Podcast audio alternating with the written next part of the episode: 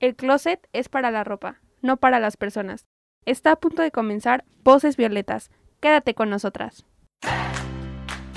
Te damos la bienvenida a este, tu espacio, donde podremos aprender juntas, platicar sin miedos ni prejuicios.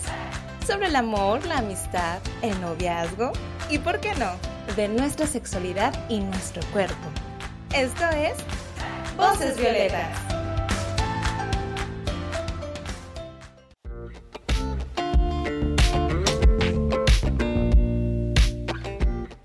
Bienvenidas a una nueva emisión de Voces Violetas, un espacio para ti, un espacio para todas. Yo soy Marifer y está conmigo Mafer. Hola, ¿cómo están? Y María. Hola, ¿qué tal? Un gusto estar aquí otra vez con ustedes. Las extrañé. Y el día de hoy tendremos un programa que a mí se me hace un tema muy interesante. Pero antes de comenzar, les recordamos que este es un programa del gobierno del estado de Colima a través del Instituto Colimense de las Mujeres y que tienen, tienen una línea de 075 para comunicarse las 24 horas del día. Antes de comenzar, quiero presentar a nuestra invitada de hoy, es Fernanda Castro. Hola, ¿cómo están? Yo soy Fer, tengo 18 años y estoy muy feliz de estar aquí otra vez con ustedes acompañándolas. Muy bien, como ya le hemos comentado en otros podcasts, pues hemos hablado un poco sobre la diversidad sexual, pero el día de hoy lo vamos a abarcar más, más ampliamente. Entonces vamos a comenzar ¿qué piensan ustedes cuando escuchan diversidad sexual? Pues que hay diferentes formas, eh, como ya lo habíamos hablado, de expresar nuestra sexualidad y esto tendría que ver con la forma en que nos erotizamos a nosotras mismas, con la forma que eh, tenemos prácticas sexuales, que más adelante igual le hablaríamos del concepto, con otras personas, otros vínculos. Eh, también tiene que ver con nuestra orientación sexual, con quiénes somos respecto a cómo nos definimos por tener determinada orientación sexual, eh, con cómo nos expresamos, ¿no? Cómo nos vestimos, cómo interactuamos. Y pues precisamente el concepto yo considero que hace referencia a que hay una gran diversidad de formas eh, de quereres, ¿no? De tener prácticas sexuales, eh, que a algunos les gustan unas, a otros otras, y pues son diversas. Entonces no hay por qué como estigmatizar o encerrarnos en un cuadrado muy rígido sobre lo que podemos hacer y las experiencias tan ricas y placenteras que podemos tener eh, abriendo el panorama. De igual manera, a mí me quedó la duda, ¿qué son prácticas sexuales? Bueno, pues voy a poner ejemplos. Una de ellas, por ejemplo, sería la masturbación, es decir, que cada una de nosotros a nosotras mismas nos masturbemos. Otro ejemplo con algún vínculo eh, puede ser el coito vaginal, que sería pues la penetración de un pene vagina o incluso el uso de juguetes sexuales. Los juguetes sexuales pues serían por ejemplo dildos que pueden tener la forma de un pene, entonces que no necesariamente necesitas un compañero o una compañera sexual para usarlos. Otra práctica sexual, por ejemplo, podría ser el oral, que sería pues el, mm, el lamer los genitales de tu pareja sexual. Y bueno, pues esos son como algunos ejemplos de prácticas, como para que quede un poquito más claro. También los besos y las caricias son prácticas sexuales, pero casi siempre como que nos centramos en lo más intenso. ok, gracias María. Este, como hemos hablado, eh, pues eh, sabemos que el sexo es una cosa y el género se refiere a otra. No sé si alguien nos quiere explicar. Sí, vean, el sexo es con el que nacemos, o sea, hace hombre, digo masculino, femenino. Ven, es que la verdad siempre me confundo. Va de nuevo. El sexo es con el que nacemos, o sea, macho o hembra, ajá. Y el género es el que nosotros adquirimos, que a veces se nos da cuando nacemos, pero nosotros lo debemos adquirir conforme con lo que nos identificamos, ya sea mujer o hombre. Y no corresponde al sexo, sino que pues nosotros podemos elegir lo que nosotras y nosotras queramos. entonces, o sea, el sexo hace referencia a los órganos reproductores y el género a cómo tú te identificas. Sí, el género, bueno, para empezar el género como categoría, sí, si ponemos solamente género, sería como este conjunto de constructos, es decir, de cosas que la gente, estereotipos, representaciones sociales, atribuciones, que una sociedad determinada asume que deberían ser las mujeres y los hombres solamente por haber nacido con ese sexo. Y ya cuando hablamos de cómo yo me quiero definir es identidad de género que es decir que puede importarme mucho o no lo que la sociedad opine sobre lo que yo debo hacer. Entonces, por ejemplo, la sociedad como género me asume que yo soy, pertenezco al género femenino, pero yo, yo Fer, yo María, yo digo no, o sea, yo eh, me identifico con los hombres, ¿no? Entonces, mi identidad de género es masculina. Muy bien. Gracias. Y además de esos conceptos, tal vez hemos escuchado otros como que María mencionó anteriormente, pero que no los explicamos bien. Orientación sexual, identidad de género, creo que ese ya lo ya lo explicó. No sé si alguien nos quiere decir qué es orientación sexual. Bueno, pues la orientación sexual se refiere a, a, a donde tú te vas sexualmente, como ya hemos hablado, hacia donde tú haces tus... hacia qué género o hacia qué sexo haces em, tus prácticas sexuales desde caricias, besos, em, y con quien tú te identificas ser, o sea, hay pues muchísimas orientaciones sexuales, está ser heterosexual, bisexual, lesbiana, gay, transexual, em, pues está toda una comunidad LGBTQ+. Entonces, pues eso es la orientación sexual, que no se tiene que, no se tiene que confundir, que muchas veces las, las confundimos con que nosotros decidimos tener esa orientación sexual, o sea, no, no es algo que se decide, es algo con que, con que nace o con que se desarrolla, porque la, pues la, el género, la orientación sexual, creo que es como todo un espectro en el que tú te puedes parar en ser heterosexual, pero durante el largo de tu vida eh, te identificas con más cosas, te identificas queriendo a más personas, entonces ahí ya puede cambiar tu orientación sexual, no es algo con que tienes que estar toda la vida que, que por default y ya no puede cambiar. Bueno, ahora vamos a escuchar una cápsula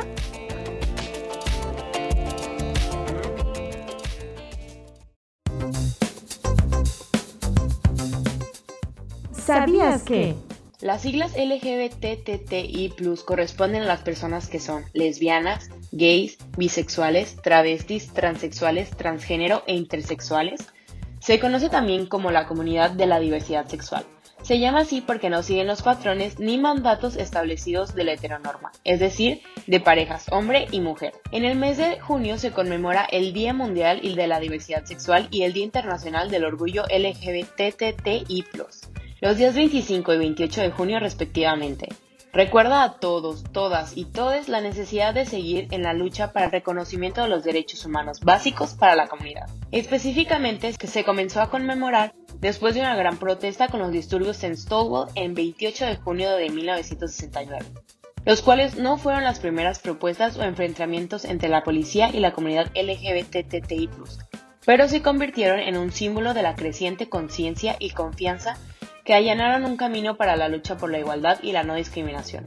La diversidad sexual se define como la atracción física, emocional, erótica, afectiva y espiritual que sentimos hacia otra persona. Esta atracción suele ser hacia personas del mismo sexo y género, como es el caso de los gays o lesbianas. Por otro lado, las personas bisexuales sienten atracción por ambos sexos o géneros, hombre y mujer, femeninos y masculinos.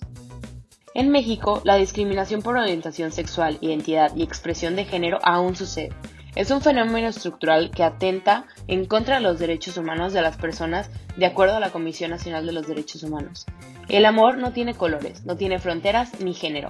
La lucha por garantizar los derechos humanos es una actividad día a día que se gana de manera colectiva. Así nos transformamos y cambiamos el mundo.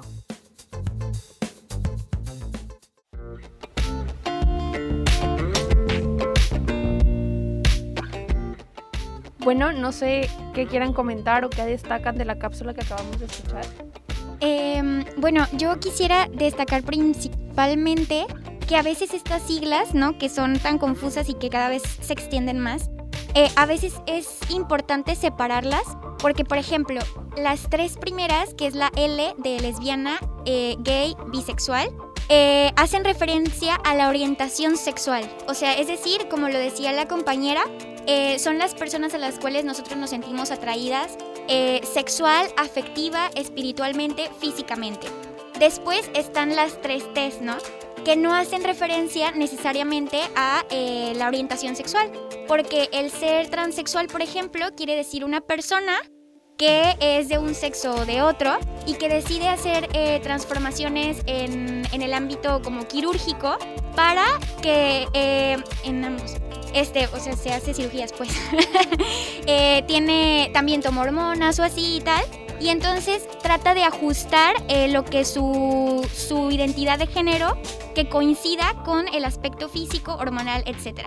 Después está el término transgénero, que no necesariamente la persona hace cambios, modificaciones corporales, ¿no? Y muchas veces se nos confunde que pareciera que todas esas, todas esas este, conceptos y siglas tienen y hacen referencia a la orientación sexual. Por ejemplo, el, transvestismo solamente es una persona que eh, adopta la apariencia del, sexo eh, opuesto, pero no necesariamente eh, tiene una orientación sexual diferente, ¿no? A la que, a la que corresponde a, a, él o a ella, o su identidad de género igual y coincide, coincide con su sexo, simplemente se viste de otra manera diferente.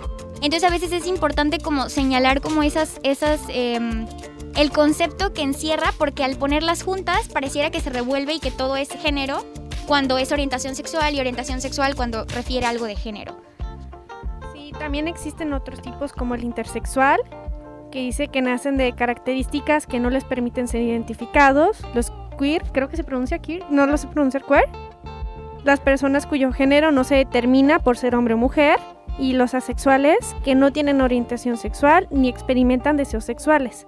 Entonces hay muchísimos más tipos y como dice María, cada vez se actualizan más. Y pues saber que hay que respetar, que las diferencias de cada persona, que no todos tienen que ser iguales y esto que nos dicen en casa, que en la iglesia, que en la escuela, que nos enseñan, pues no siempre es así.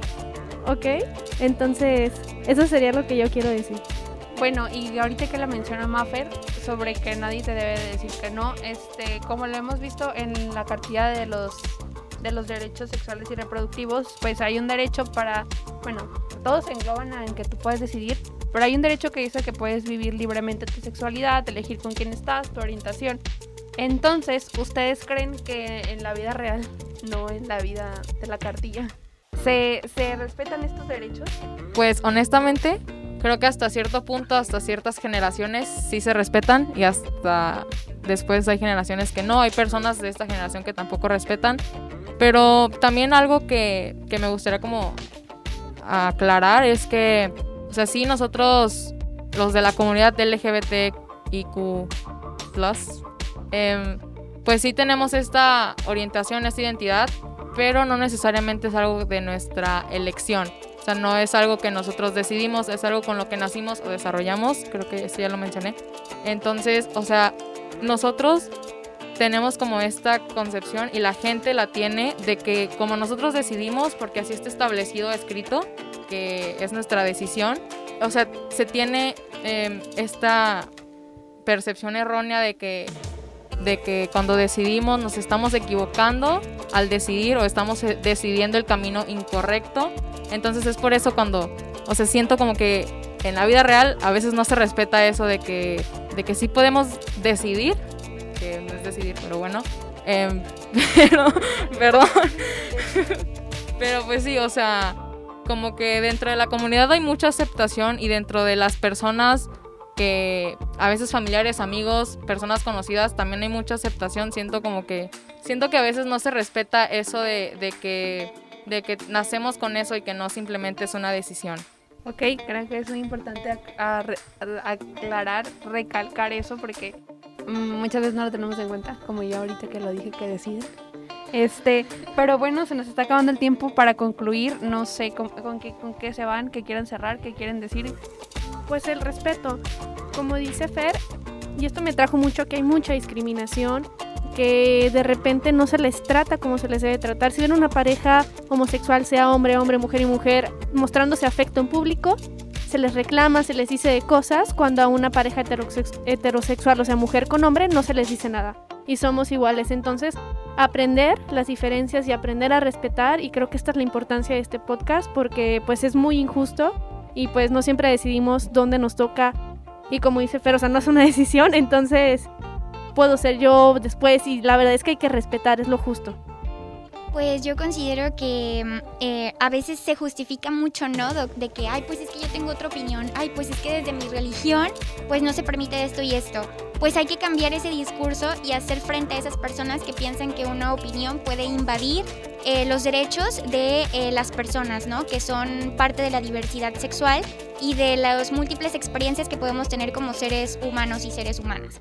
Entonces, para mí es muy importante esto, que no invisibilicemos en discursos de respeto eh, una violación a los derechos humanos. Bueno, a mí me gustaría agradecer a María y a Maffer por estar aquí y en especial a Fer por haber aceptado venir a grabar este podcast. Y como sabemos, una forma en la que aprendemos y reaprendemos cosas es a través de las películas. Entonces, para cerrar, los dejo con una cápsula de cultura violeta de Fernanda Domínguez. Recordemos que esta es una producción del gobierno del estado de Colima a través del Instituto Colimense de las Mujeres.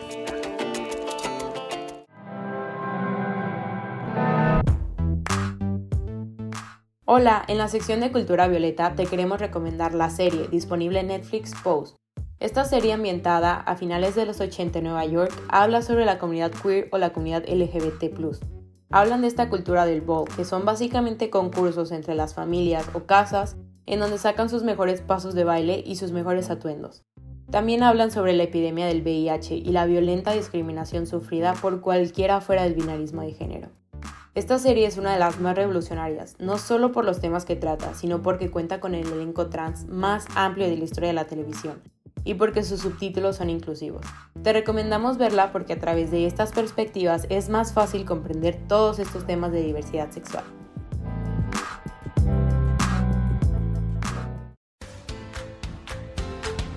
Gracias por sintonizar Voces Violetas, un espacio para ti, un espacio para todas, un lugar para aprender, escuchar y conocernos. Esta es una producción del Gobierno del Estado de Colima a través del Instituto Colimense de las Mujeres.